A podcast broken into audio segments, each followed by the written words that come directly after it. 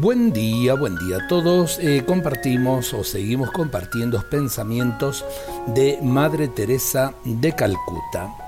Un joven pareja vino a nuestra casa y preguntó por mí. Me hicieron entrega de una gran suma de dinero. Les pregunté, ¿dónde han recaudado tal cantidad de dinero?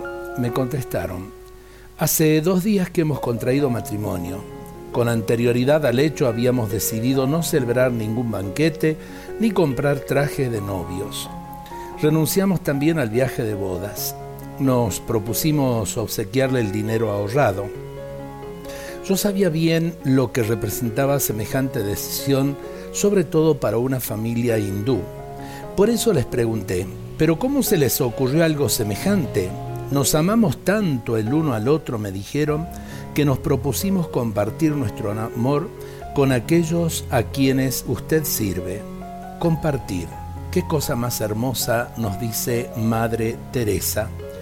Y en estos tiempos difíciles que estamos eh, viviendo, creo que compartir es lo que necesitamos. Todos debemos realmente eh, algo del amor de, que Dios nos da eh, a los demás.